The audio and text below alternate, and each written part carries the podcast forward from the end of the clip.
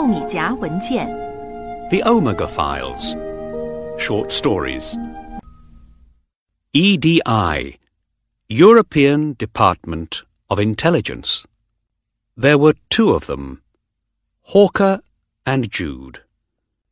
They had no other names, just Hawker and Jude. They were young, fast, and clever.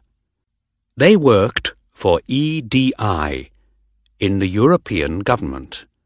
You know about the Americans' CIA and the Russians' KGB? Well, this was EDI, the European Department of Intelligence. Big secrets. Very strange secrets. The secrets of the Omega Files. They don't get into the newspapers, and most people never hear about them. Most people don't know anything about EDI. In the early years, Hawker and Jude travelled a lot. Brussels, Strasbourg, Rome, Delhi, Washington, North Africa, South America, Australia. No home, no family, just work. They worked for the top man in the Brussels office of EDI, and only for him. He was called Aria. Nobody knew his real name, or much about him. Some said he was Latvian.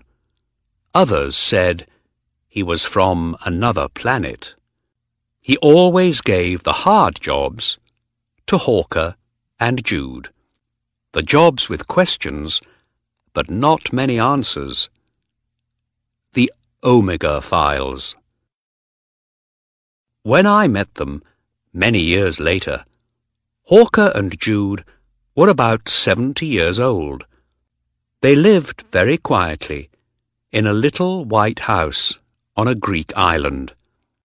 They went walking, swimming, fishing. They sat in the sun and slept a lot. At first, they didn't want to talk about their work. We can't, said Jude. Our work was secret. It's all in the government files, and nobody can read them. After thirty years, I said, people can read all secret government files. Not these files, Hawker said. It's a hundred years before people can read the EDI files. I looked at them. But I don't need to read the files, I said. I can get the stories from you. And I did. Here are some of them.